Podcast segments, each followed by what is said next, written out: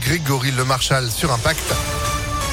Juste après la météo et puis l'info de Sandrine Ollier. Bonjour Sandrine. Bonjour Phil, bonjour à tous. À la une, elles vont donner la vie loin de chez elles, loin de la guerre. Parmi les 5 millions de réfugiés ukrainiens qui ont fui leur pays, des femmes enceintes ont pu être prises en charge dans les maternités françaises. C'est le cas dans la région où deux futures mamans sont désormais suivies à la clinique Natessia à Lyon. Léa Dupérin a pu rencontrer l'une d'elles. Première étape pour la future maman, s'inscrire à la maternité. Vous allez être suivi tout au long de la grossesse. Vous allez devoir rencontrer un médecin, un anesthésiste. Une série de consultations pour s'assurer que tout va bien avant l'accouchement prévu mi-mai. Tatiana est arrivée d'Ukraine la semaine dernière avec ses deux enfants.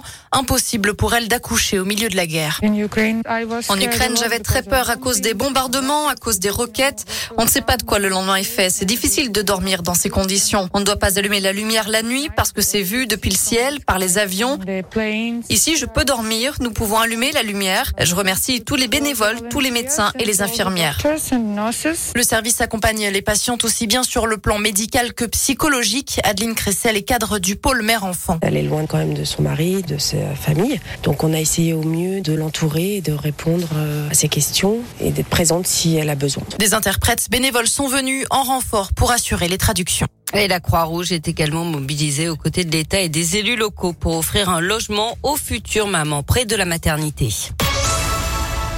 Des policiers pris à partie dans le quartier de la Guillotière à Lyon. Une cinquantaine d'individus sont, sont pris aux forces de l'ordre dimanche après-midi lors d'une interpellation. Un homme de 42 ans a été arrêté. La police a dû utiliser des grenades lacrymogènes pour disperser la foule. Les suites des débordements à Vaux-en-Velin dans la nuit de dimanche à hier, une vingtaine de personnes avaient jeté des cocktails Molotov sur des voitures stationnées place Guy Un véhicule s'était d'ailleurs embrasé. Un adolescent de 16 ans a été interpellé et placé en garde à vue. J-1 avant le débat de l'entre-deux tours. Emmanuel Macron face à Marine Le Pen. Ce sera demain soir à 21h sur TF1 France 2 et les chaînes d'infos en continu. Ils vont consacrer cette journée de mardi à préparer cet exercice qui pourrait s'avérer déterminant pour espérer faire basculer le scrutin dimanche. Le président sortant toujours donné en tête dans les dernières enquêtes, 12 points d'avance sur sa rivale. Selon un dernier sondage Ipsos Soprasteria, de son côté, la candidate RN visée par des accusations de détournement d'argent public européen a dénoncé un coup fourré de l'Union européenne à quelques jours du second tour.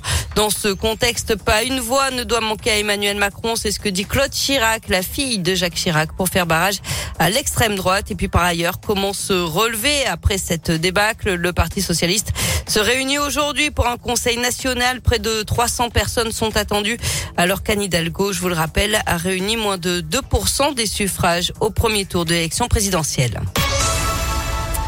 Du sport avec du basket, on joue en championnat ce soir. L'Asvel 3 se déplace chez la Lanterne Rouge, Chalon-Reims, c'est à 20h. Enfin, la FDJ l'a attendu en vain. L'un des deux gagnants du loto du 12 février dernier n'a jamais été retrouvé et ne percevra donc pas les 6 millions d'euros qu'il avait gagnés.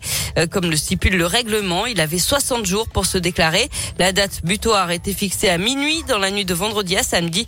Les gains non récupérés vont systématiquement dans les caisses de l'État. En 2021, cela représentait tout de même 70 millions d'euros. Ah, quand même? Oui. Euh, ça en fait des, des millionnaires qui ne le sauront jamais en fait. Et qui ne le savent peut-être pas. Du coup, pas de regret. Hein, pas Bah, de vaut regret. mieux qu'ils ne le sachent jamais. En Ouais, fait. que dire mince c'est mes numéros mais je retrouve pas le ticket. C'est ça. La poisse quoi. Merci beaucoup Sandrine, vous êtes de retour à 11h. À tout à l'heure. Allez, c'est la météo, 10h04 et c'est pas mal.